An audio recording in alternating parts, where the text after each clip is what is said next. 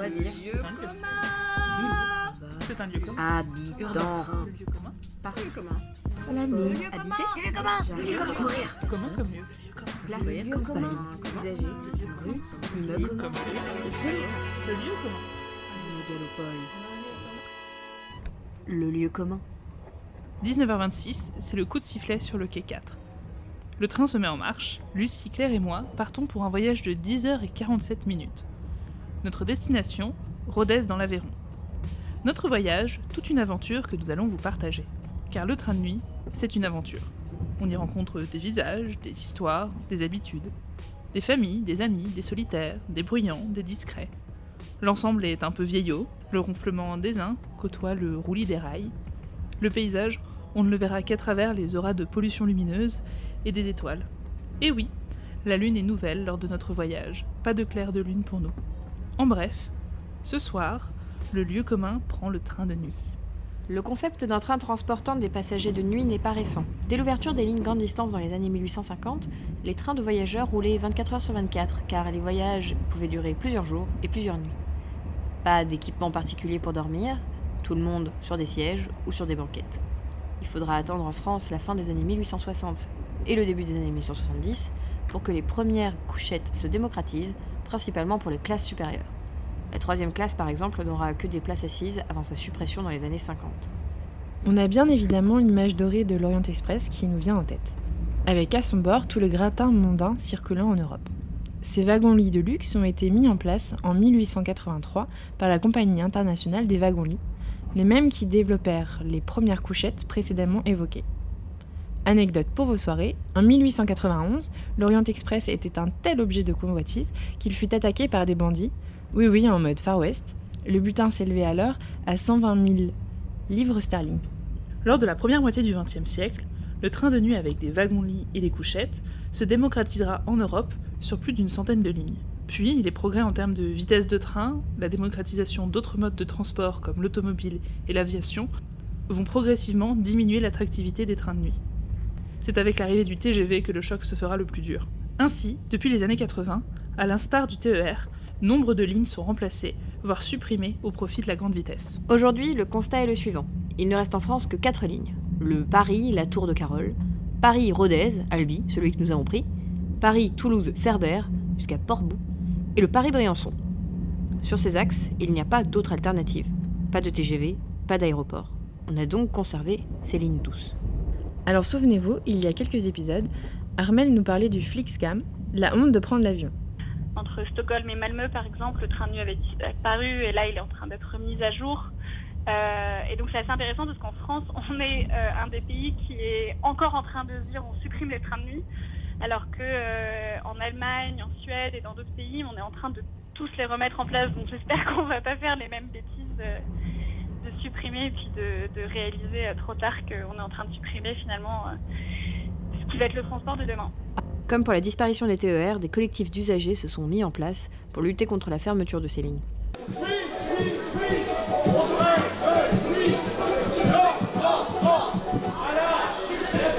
J'ai pu venir m'installer dans les Pyrénées grâce à ce train parce que je pouvais aller deux fois par mois faire des réunions. Après, ils les ont supprimés euh, dans la semaine, donc il fallait aller à Toulouse. Et puis là, ils parlent de plus en mettre du tout, donc c'est un peu dommage. Je gagne du temps parce qu'ils font train couchette justement et je passe la nuit dans le train et, et demain matin j'ai toute la journée pour moi. Je fais quoi maintenant moi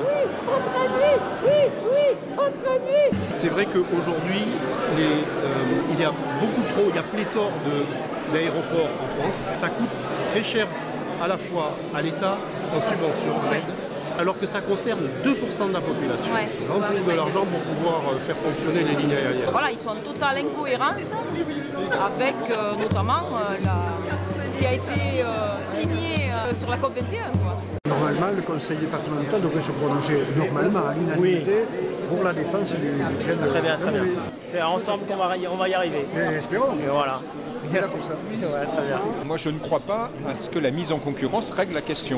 Il n'y aura pas un opérateur privé lucratif qui maintiendra les trains de nuit. Qu'il faut, plus que jamais, maintenir la SNCF comme opérateur unique. Voilà. En tout cas, c'est la position qu'on défend à la région. Mais dire ça, ça ne veut pas dire qu'on est d'accord avec l'attitude de la SNCF. Les demandes pour la préservation du train de nuit ont d'ailleurs été commentées de manière assez particulière, pour ne pas dire condescendante, par Guillaume Pépi, le président de la SNCF jusqu'à octobre 2019. Les trains de nuit, il faut dire, euh, leur dire adieu, c'est c'est fini. Alors on est, on est là dans les petites contradictions françaises qu'on adore. hein. du temps où les trains de nuit existaient, il n'y avait pas énormément de monde dedans, sauf le vendredi et le dimanche.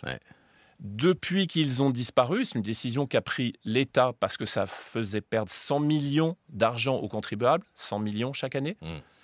C'est dingue le nombre de, on va dire, d'amateurs et de fans des trains de nuit. Eh oui. Mais c'est un peu tard. hein. Il aurait fallu les utiliser avant. Pourquoi les trains de nuit disparaissent? Ils disparaissent pour deux raisons dans toute l'Europe. D'abord parce que euh, les hôtels pas chers ont remplacé les couchettes et que les gens préfèrent dormir dans un hôtel pas cher plutôt qu'une couchette. La deuxième chose, c'est que l'arrivée du TGV fait que quand on vous dit euh, il faut faire 9 heures pour faire Paris-Marseille, vous dites tiens, il y a peut-être un TGV qui le fait en 3 heures. Voilà, moi j'ai la nostalgie des trains de nuit. hein, j'ai été, euh, beaucoup, j'ai fait mon service militaire, aussi. etc. Oui, J'ai la nostalgie. Oui. Mais oui, maintenant, euh, on est dans un nouveau monde. Alors, entre les arguments politiques, économiques et écologiques, notre cœur vacille. On s'est dit que l'idéal, c'était de vous partager notre voyage, nos ressentis de cette nuit très particulière. Deux snacks salés, des boissons fraîches alcoolisées, non alcoolisées, ainsi que des boissons chaudes comme le café expresso Illy, la collection des thés bio Kousmiti, chocolat chaud et cappuccino. Alors, alors, alors Bah moi, c'était la deuxième fois que je prenais le train de nuit. Euh, je l'avais pris il y a quelques années pour aller à Venise. Et en fait, euh, je me rends compte que j'avais pas du tout le même souvenir. C'est-à-dire que je l'avais pris avec. euh, On, avait un seul wagon, enfin un seul compartiment couchette pour nous tous. Du coup, on n'était que euh, la bande de potes. Et donc, il n'y avait pas le même souci de Ah, faut que je fasse attention à la personne qui est à côté, comme, on a pu avoir. Claire vous en dira plus. Et, et donc, j'ai pas du tout eu les mêmes ressentis. J'ai pas le souvenir d'avoir autant été ballottée. C'était un peu une expérience nauséeuse. Donc, mais après, voilà. Donc, euh, c'était pas une nouveauté. Euh, des vagues souvenirs. Mais une expérience assez différente en termes de sensations au niveau de l'estomac, quoi. et de confort, si je peux me permettre. Parce que du coup, donc, pour raconter ma, petite expérience, il se trouve que par ailleurs j'ai déjà eu l'occasion de prendre des trains de nuit, mais déjà dans des pays étrangers, euh, et puis dans des conditions euh, de confort un petit peu plus euh, élevées. Donc pour, exemple, je citerai juste mon expérience donc, du train de nuit au Vietnam, où là nous étions deux dans le, la la couchette en tout cas, Euh, donc ce qui était quand même beaucoup plus confortable que 6 dans le même espace, donc euh, ce qui était notre cas hier soir. Et euh, en effet, il se trouve que alors que les Lucie et Morgane étaient euh, en bas, moi j'étais dans la couchette du haut, euh, donc à 2 mètres de hauteur, euh, ce qui déjà euh, enfin pour les personnes qui ne sont pas très à l'aise donc euh, avec le vertige ou ce genre de choses ou le vide euh, peut être une expérience psychologique intéressante. Et, euh, j'étais aussi donc j'avais un voisin euh, immédiat donc euh, sur la couchette d'en face à la même hauteur qui était une personne d'un certain âge. Et c'est vrai que je me faisais la réflexion euh, d'un point de vue euh, aisance, euh, assurance quand on est une jeune femme et que potentiellement on voyage seul, avoir des personnes, euh, enfin voilà, de sexe opposé, peut être quelque chose, j'imagine, dans un en tout cas une situation de promiscuité comme celle que nous avions hier, une expérience un peu euh, inconfortable. Euh, du coup, un ballottement, comme l'avait dit Morgane, assez certain, euh, qui en fait nous a un peu coupé dans, notre, dans nos échanges euh, de la veille, parce que nous avons fait ce voyage donc euh, hier soir, et où en fait nous avons toutes dû nous allonger chacune, respectivement, parce que nous avions tous la nausée. Donc c'était particulier. C'était un peu désagréable. C'est vrai que l'arrivée, nous avons toutes expérimenté un drôle de sentiment qui était une sorte de mal de mer, euh, une sorte de gueule de bois, sans avoir bu, ce qui est d'autant plus frustrant, qui en fait, euh, avec des vertiges, qui nous accompagnait quand même quelques heures euh, à la sortie de notre train. Euh, Arrivé en plus à Rodez, qui, était très matinal, donc 6 heures du matin, euh, l'heure où blanchit la campagne, pour reprendre un célèbre poème, et, euh, et où euh, du coup là euh, se mêlait à la fatigue euh, le froid et euh, la ville encore endormie. Donc c'était une drôle de sensation en fait euh, que d'arriver comme ça après une nuit très courte et très légère euh, dans la ville de Rodez. Euh, moi, ce qui, m'a marqué, c'était un petit peu le côté euh, on remonte dans le temps, parce que vraiment la, cabine était euh, années 80. Euh, on sentait que c'était pas de toute jeunesse. Et euh, du coup, ça donnait un peu cette, sensation en fait d'être finalement dans un, un espèce de, de retour parce que en fait il y avait aussi ce côté très pas trop euh, technologique avec euh, des, petits boutons par-ci par-là mais mais il n'y avait pas de d'endroit où on pouvait se poser euh, comme on peut le voir maintenant dans toutes les cabines modernes où on va avoir en fait accès à un endroit où on peut travailler avec son ordinateur où on peut se restaurer ou voilà. Et du coup c'était un peu je pense la le moyen de voyager qu'on avait précédemment et qu'aujourd'hui on a beaucoup plus de d'attente en fait sur euh, tout le confort euh, autour en fait du voyage. Et donc ça ça se ressent. Et après bon tout le design aussi qui était euh, assez vieillot et euh, qui donnait du coup cette impression euh, très très vintage. Donc euh, pour euh, les cabines on était euh, finalement avec des, des lits qui étaient démontables enfin qu'on pouvait redresser. Euh, donc ça donnait aussi un côté un petit peu euh, comment on peut dire euh, Modulable. Modulable. ouais modulable modulable La, la configuration de la cabine. Donc on était dans, en seconde classe. Seconde classe, ça veut dire six couchages, trois de chaque côté. Et on est arrivé euh, dans la couchette, enfin dans, dans le petit, notre compartiment plutôt. Euh, Il y avait déjà un monsieur qui était euh, sur la couchette du milieu, qui avait déjà tout installé son lit. Et donc nous on arrive avec barda, etc. On a un peu monopolisé la, le compartiment pour tout installer. Euh, Claire a dû escalader l'échelle qui brinque-ballait pour les déposer au-dessus de- du couloir. Il y a un petit espace pour ranger ses affaires. C'est là que je me suis dit que j'allais passer une très bonne soirée. Déjà, sur un point de hauteur stabilité, on était sur quelque chose d'assez fébrile, ouais.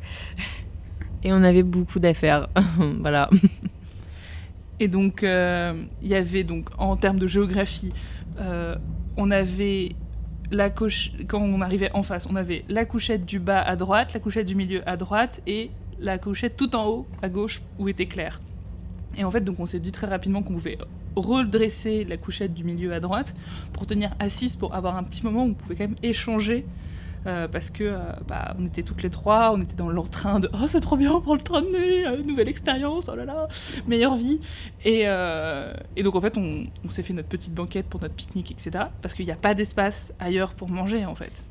Ce, que nous pensions en départ en arrivant dans ce train de nuit, c'est que justement il y allait avoir des espaces un peu communs où on pourrait, comme une sorte de wagon-bar dans un TGV, acheter des choses et pouvoir s'asseoir pour manger. Et en fait, pas du tout. Vraiment, la promiscuité et le fait que la cabine est quand même très petite, très étroite, elle est euh, encore plus accentuée par euh, cette absence d'espace commun. Quoi. Sinon, euh, si on veut se délasser les, jambes, en fait, on peut juste aller dans le, couloir assez étroit, lui aussi, du wagon, ou bien aller au niveau de l'espace où il y a les toilettes.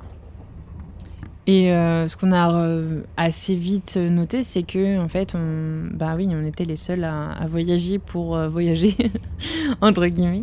Euh, tous les autres euh, étaient plutôt, enfin, je pense, euh, du coup, euh, contraints en fait de prendre euh, ce train de nuit pour euh, aller euh, à Rodez euh, ou dans d'autres villes où ils habitent et euh, du coup euh, voilà. Et du coup nous on avait une autre approche. On était un petit peu ben, vouloir se poser pour discuter etc bon je pense que euh, les autres n'étaient pas en groupe donc c'est difficile de discuter tout seul.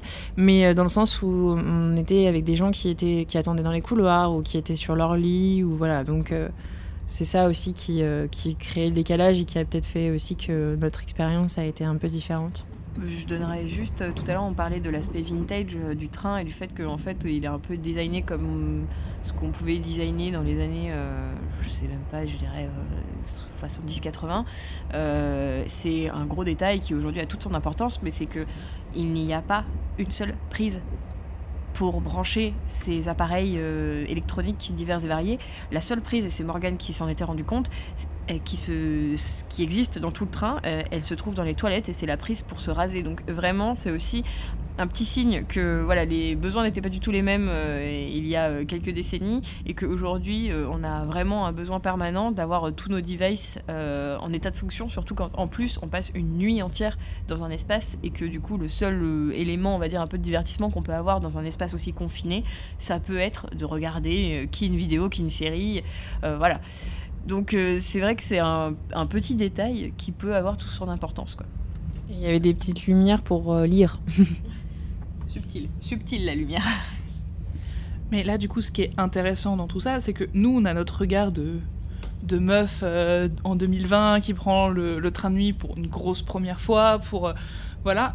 Mais en fait, si on se retrouve, si on se retrouve confronté à, à ce type de- d'aménagement qui répondent à des besoins qui ne sont plus les mêmes que maintenant, ça montre une seule chose. Enfin, pour moi, c'est le, truc un peu criant de tout ça, c'est qu'en fait, il n'y a rien qui a été investi dans les trains de nuit depuis, depuis presque 40 ans, en fait. Euh, clairement, pour moi, le sujet, il est là. C'est de se dire, voilà, pourquoi c'est aussi euh, vintage, old, euh, brinque-ballant de partout, etc. C'est parce que bah, les pouvoirs publics n'ont pas mis en place euh, des, actions pour euh, maintenir le train de nuit. Et si ça se trouve, vu qu'il reste plus que 4 lignes de train de nuit, c'est le top, le tip top du train de nuit qu'on a récupéré. Parce que généralement, ce qui se passe, c'est quand on ferme une ligne, on bouge les wagons les plus, récents sur les lignes qui suivent. Et, euh, et donc je pense qu'il y a ça, et en particulier, on l'a bien vu avec une des personnes qui était dans le wagon. Tu voulais en parler, Claire? Je pense qu'on parle de la même personne. Euh, en fait, justement, dans le côté, rien n'a été fait pour rendre le train de nuit plus attractif, pour lui redonner un petit peu euh, le goût du jour. Euh, c'est le côté vraiment rudimentaire. En tout cas, c'est ce que je retiens un peu de, de ce trajet. C'est le côté rudimentaire et notamment. J'ai un, enfin j'avais un, donc mon voisin de couchette, euh, la même hauteur, euh, peut-être que tu parles pas de la même, mais voilà, euh, qui a quand même dormi en chemise, enfin voilà, qui ne s'est absolument pas changé. Il était en costume et il s'est endormi en costume, il s'est réveillé en costume et il est reparti en costume. Donc euh, vraiment, on est euh, sur des, en termes de confort, enfin voilà, en termes d'espace, en termes de se mettre à l'aise pour passer une nuit, on, est sur du zéro pointé. Et je pense que notre autre voisin qui était entre nous deux était dans le même état de ne absolument pas se changer, ne absolument pas euh, bouger et juste en fait attendre que le temps passe pour arriver jusqu'à destination. À ça, moi, je vais rajouter un autre truc, c'est que faut savoir que le, voisin de Claire, que moi j'appelle affectueusement Thierry, euh, Thierry, il est arrivé en super déter. euh, ah mince, c'est un, c'est un train couchette en deuxième. Moi, je préfère les premières. Il y a plus de place. Il y a que quatre couchettes. Donc là, direct, on s'est dit, mais dis donc. Ce serait pas un petit expert du train de nuit, ça? Et en fait, ouais, enfin, le mec a commencé à très facilement parler avec nous. Enfin, ouais, moi, je suis un vieux routard, je suis allé à Stockholm, je suis allé. Enfin, bref, il nous a cité la moitié des villes d'Europe. J'exagère, hein, la moitié, il nous a dit quatre villes, quoi. Et en fait, lui a clairement dit Ah, bah, c'est sûr que la qualité du, voyage en France, c'est pas la même que dans d'autres pays. Euh, L'Allemagne, ils ont fait des efforts, etc. Donc, je pense que lui, il avait encore une autre expérience où il est un peu arrivé en mode oh merde, on a pris mon billet, on m'a pris un billet en, en deuxième pour aller à Albi. euh. Et, et voilà, donc encore une fois, ça montre qu'il y a un décalage et que dans d'autres pays, il y a des investissements qui sont faits. Et le contraste n'en est que plus flagrant quand, quand on arrive dans, dans cela, en fait. Euh, Du coup, on peut se poser la question de ce qui va advenir maintenant que justement il y a ce mouvement de personnes qui ne veulent plus prendre l'avion et c'est pas un petit épiphénomène. On a quand même de plus en plus de gens, euh, plutôt de notre âge d'ailleurs, qui euh, disent essayer de préférer d'autres modes de transport que le, mode aérien. Et du coup, donc là, il y a une réflexion, une question à se poser sur, mais enfin, si on n'a pas d'autre alternative que le train, va falloir faire quelque chose pour le train. Alors pour info, moi j'ai lu quelques articles où ils vont apparemment essayer à partir de 2020 de rénover certains, certains wagons couchettes de- d'intercité de nuit pour rajouter, attention, les prises électriques. Mais en effet, ça, je pense que tu l'as bien soulevé, c'est que maintenant il y a des attentes en termes d'espace de travail, parce que les gens, c'est impossible. Enfin, tu vas pas dire je vais faire un train de nuit. Nous, on l'a pris à 19h26. La plupart des gens ont commencé à se coucher physiquement, à s'allonger dans les couchettes. Parce que nous, ça va, on, était à 3, donc on a pu prendre, on a remonté la couchette pour faire un petit espace de salon. Mais je pense que si tu connais pas les 5 autres personnes avec qui t'es, bah en fait, tu te retrouves soit tu patientes dans le couloir, soit tu te mets dans le, petit espace qui est à côté des toilettes, le petit, lavabo, quoi. Et, et c'est ça en fait. Et passer autant de temps euh, à minima 3 heures d'avant de dire bon, allez, je vais vraiment préparer pour dormir. Sachant que ces espaces-là sont non chauffés, Donc euh, potentiellement, voilà, il y fait quand même assez froid. Et également, ils sont très bruyants parce qu'on est en direct des rails. Donc euh, on n'est pas dans un confort acoustique non plus euh, ou thermique qui donne envie de s'y prolonger, de rester longtemps parce qu'il est impossible d'y passer un coup de fil, parce que on ne peut être que dans une station debout. Donc en fait, on, on ne pense même pas à s'y attarder, je pense. Pour moi, il y a quand même une question, c'est si on réaménage ces trains de nuit, il va y avoir des questions d'usage à remettre au goût du jour, euh, des questions de qualité d'espace, euh, et même d'accessibilité, parce que euh, clairement, une personne à mobilité réduite, c'est mort en fait. Il y a, ça, je pense que ça, c'était pas du tout pris en compte, et c'est dommage parce que même, même un vélo, comment tu stockes ton, enfin, alors au-delà de l'accessibilité de, de- personnes à mobilité réduite, mais accessibilité pour la suite des transports, je sais qu'il y a y a des gens qui partent en, city, en, en road trip où ils prennent un train de nuit, ils ont leur vélo, ils descendent, ils vont faire un vélo. Ça. Donc, vu qu'il y a les é- une évolution des mobilités, il y a d'autres choses aussi qu'il faudra sûrement prendre en compte. Quitte à un peu à pimper l'image du train de nuit. Je pense qu'il y a des gens dans des bureaux qui vont essayer de communiquer sur le côté hype et, euh, et cool. Aventure. Et aventure. Et aventure, évidemment. Comme nous avons fait dans cette introduction. Juste un complément par rapport à ce que je disais, comme quoi c'était plutôt des, des gens. euh, des gens de notre âge, notons qu'au moment à 6h, à 6 heures du mat, quand on allait descendre du train, fraîche comme la rosée, vraiment, on était bien, bien, bien. Et bah à côté de nous, il y avait une dame, je sais pas, d'une 60, 70 ans, facile, mais elle était magnifique. Et euh, rapidement, on a discuté avec elle, et elle disait qu'elle trouvait ça bête de perdre du temps deux jours dans un TGV qui allait plus vite, alors que la nuit, en fait, euh, bah, tu, fais dodo et, euh, et tu t'en rends pas compte. Et la meuf, je pense que c'était une vétérante, quoi. Une vétérante du train de nuit. Elle était euh, tellement à l'aise, alors que nous, on était en mode c'est nous, ça tangue. Moi, moi, ce que je me posais comme question, c'est euh, en fait, vu que on a, on a eu l'impression quand même qu'il y a des moments où il s'est arrêté longtemps. euh, Il y a des moments où tu arrives à 2h du mat, à, je sais pas, à 4h peut-être dans certaines villes. Et, du coup, c'est, cette question aussi que finalement le train de nuit, ça repose aussi question de comment en fait on, dessert certaines villes, comment est-ce que... Enfin, je trouve que c'est quand même un- une question euh, qui est assez... euh, parce que finalement, il y a des endroits qui seront trop près pour que ça, corresponde. Il y a, d'autres endroits où ils seront peut-être trop loin, mais du coup, c'est peut-être pénible. Donc, il y a tout ce truc de, je pense, de construire des lignes qui, puissent euh, permettre de... Puis même si tu as, des gens qui... Enfin, j'imagine aussi qu'il y a des compartiments qui devraient être réservés à certaines destinations pour éviter que les gens réveillent tout le monde dès qu'ils doivent descendre, etc. Donc euh, c'est un... Enfin, je trouve que c'est un, élément de recherche, en tout cas, qui est assez intéressant. Et, euh, voilà, enfin, en tout cas, c'est quelque chose que j'avais pas pensé avant de le prendre. Et que là, je me suis dit, mais ouais, en fait, euh, on arrive à 3h du mat là. Pour info, quand, quand Lucie dit qu'on s'est arrêté, en fait, il y a eu un moment. En fait, le train était en deux parties. Il y avait un train siège habituel voyageur qui lui desservait plusieurs gares jusqu'à Brive-la-Gaillarde. Et à Brive-la-Gaillarde, le train se séparait et ensuite ça partait. C'était que les wagons, euh, que les wagons de, de train de nuit. Donc il y avait bien une distinction qui était faite entre les deux types de voyages. En fait, ce qui s'est passé, c'est que personnellement, moi, je me suis réveillée à 3h du matin. Le train était à l'arrêt. J'ai ouvert mon petit Google. On était à Brive-la-Gaillarde. Et en fait, moi, j'ai vraiment ce moment de OK, il est 3h du matin. J'ai un peu le moment panique, genre, est-ce qu'ils est qu'ils nous ont oubliés? C'était très naïf hein, sur ce voyage. Genre, c'est bizarre, il a pas dit où est-ce qu'on était, c'est normal. Il a fait qu'une annonce pour Rodez, pas, pour les civils avant, qui sont des toutes petites communes, genre. Saint-Denis près de Martel, qui, sont, qui, qui a d'être quand même une petite commune perdue entre Brive-la-Garde et Rodez, donc euh, sur le plateau. Quoi. Franchement, on est, on n'était pas informés. C'est vrai qu'on est un peu dans cette espèce de demi-sommeil à moitié angoissé euh, entre donc ap- après ce long arrêt, euh, ce long arrêt à Brive-la-Gaillarde, qui est du. mais en fait, s'ils n'ont rien annoncé avant, est-ce qu'ils vont annoncer notre arrêt? Est-ce qu'on on va avoir le temps de se préparer avant d'arriver Enfin voilà, on est un petit peu. euh, en tout cas, moi, j'étais pas dans la sérénité, mais je pense que c'est quelque chose qui s'acquiert avec la pratique l'expérience, mais, mais c'est peut-être pas quelque chose qui euh, rassure les personnes qui arrivent pour la première fois, qui testent pour la première fois. Et du coup, euh, forcément, quand on se dit que le train de nuit c'est un truc d'initié, bah ça rend peut-être aussi euh, ce mode un peu exclu- exclusif, ce qui n'est pas du tout le, la volonté euh, quand on a envie de peut-être passer par d'autres moyens que l'aérien pour des, des destinations un petit peu plus éloignées. Sur le fait de dormir en fait dans un endroit. Enfin, c'est pas quelque chose qui, qui est habituel. Enfin, on prend pas. Certes, on, pique des sommes euh, des fois dans le train, dans l'avion, etc. Mais c'est pas le but premier en fait. Alors que là, vraiment, bah, tu, enfin, es censé dormir. Et, euh, et, du coup, comme tu dis, bah, c'est difficile en fait de dormir. On a peur de bah, pouvoir se réveiller, enfin de, se réveiller à temps, etc. Et puis aussi c'est quelque chose d'hyper intime parce que ben dormir dans un lieu, enfin euh, c'est pas quelque chose que tu as tendance à faire avec des inconnus. Donc euh, je trouve que ça pose pas mal de questions, euh, voilà.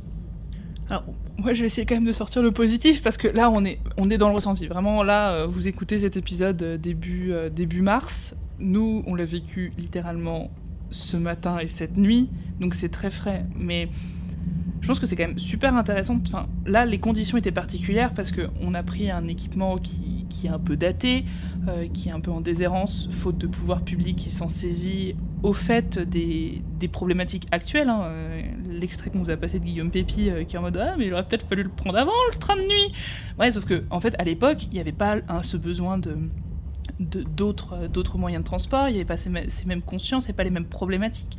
Là, on est quand même sur un truc on a traversé une partie de la France de nuit. Et là, c'est-à-dire qu'on a pu profiter de Rodez euh, pendant, on va profiter de Rodez quand même pendant deux jours entiers.